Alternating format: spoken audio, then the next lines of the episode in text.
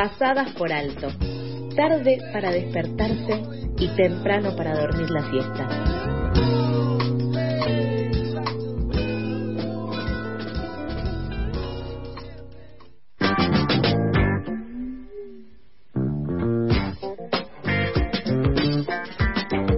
siendo las 8 y 34 de la mañana. Eh, seguimos con más noticias. Este viernes, sábado y domingo se celebrará una nueva edición de la Feria de Editores, el encuentro anual que reúne a editores, lectores, escritores y libros. La propuesta incluirá numerosas actividades presenciales, pero también una serie de conferencias que se podrán seguir de manera virtual.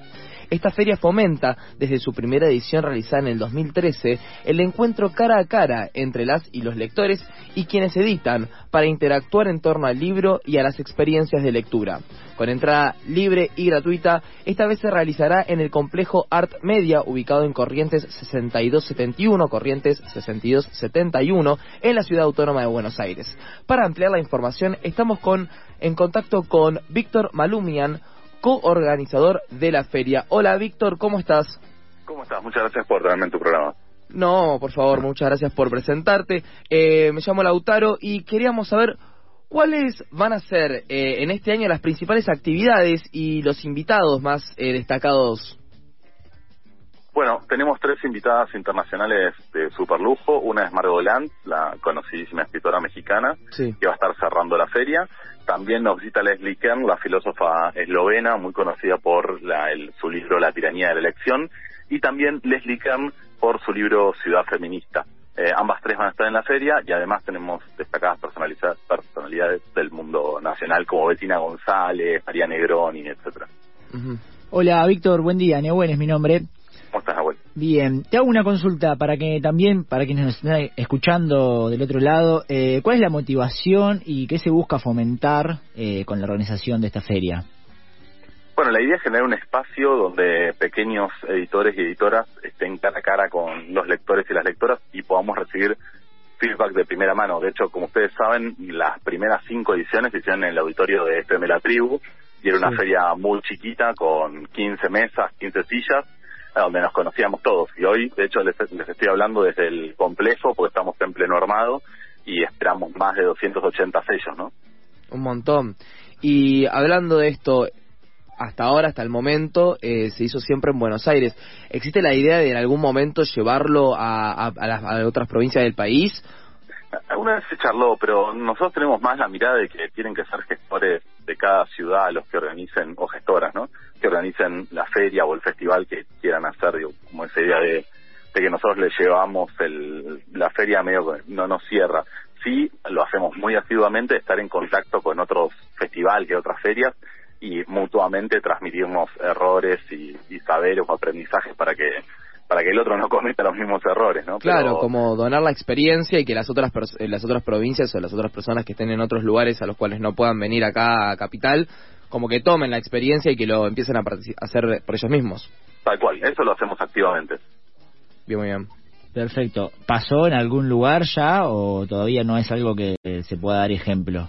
Bueno, a ver, yo no sé si los chicos de invierno en Mar del Plata se, se autodenominarían como fruto de, de la experiencia que se hizo acá en, en Buenos Aires de la, de la FED, pero hay una feria que se llama Invierno que sucede en Mar del Plata, que ya tuvo su primera edición y que en formato es bastante similar eh, a la FED y lo organiza una librería hermosa que se llama El Gran Pez, que de hecho el año pasado ganaron el premio a la labor librera que entrega la Feria de Editores.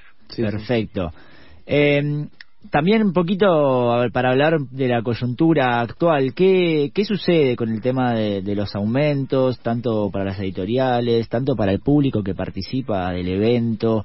Eh, ¿Qué nos puedes decir a lo largo de, de estos años, de la primera edición que recordamos fue en 2013, eh, cómo se fue viendo eso también en la propia feria? Bueno, lo podés ver desde el precio de venta al público, donde recuerdo primeras ferias donde había libros a 300 pesos, estamos hablando de 11 ediciones atrás. Yo creo que un libro promedio podemos pensarlo en los 2.000, 2.200, si es de un independiente, o, o 3.000, y de una multi más en 4.000, ¿no? Eh, y yo que sé, entre las cosas que tiene toda esta situación de aumento del papel, que el papel aumenta continuamente, ya sea por, por alguna relación misteriosa con el dólar o directa o una relación inflacionaria, el papel está muy al principio en la cadena de valor del libro. Entonces cuando aumenta, después cuando el libro se multiplica para, se multiplica su precio para poder abarcar todos los porcentajes de la cadena de distribución, influye muy directamente. Por ejemplo, el aumento en el papel repercute en el precio de venta al público más que cualquier otro insumo.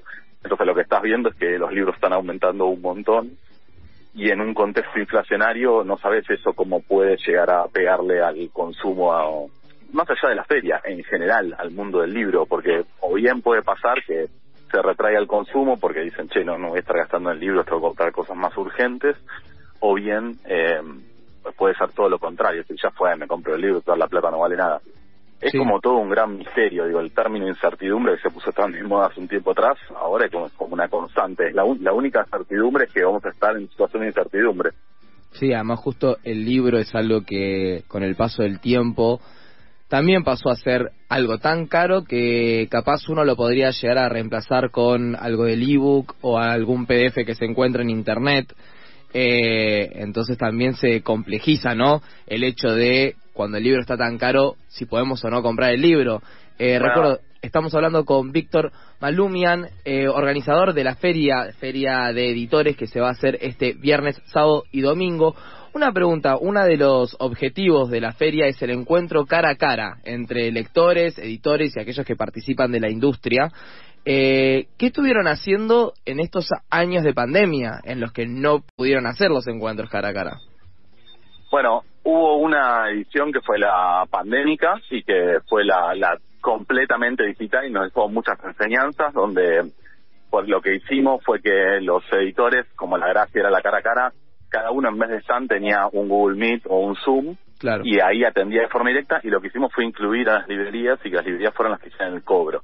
Entonces, al ser las librerías las que hacían el cobro, eso repercutía también en los distribuidores, por ende después le llevaba la plata a las, a las editoriales y tenía una ventaja que era que a muy pequeñas editoriales les daba una excusa para conversar con librerías quizás un poco más conocidas y poder contarles de todo su fondo editorial.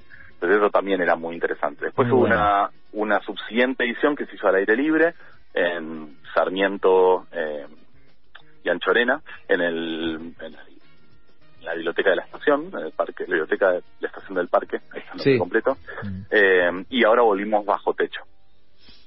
Perfecto. perfecto. Bueno, muchísimas gracias, Víctor. Eh, ¿Hay alguna información que quieras dar? Bueno, recuerdo, los vuelvo a invitar, viernes 5, sábado 6 y domingo 7, 14 a 21, esto es Corrientes 6271, la entrada es libre y gratuita, y si vienen para acá y les gusta leer, seguro encuentran un libro. Excelente, muchísimas gracias, Víctor. A ustedes, que tengan buen día.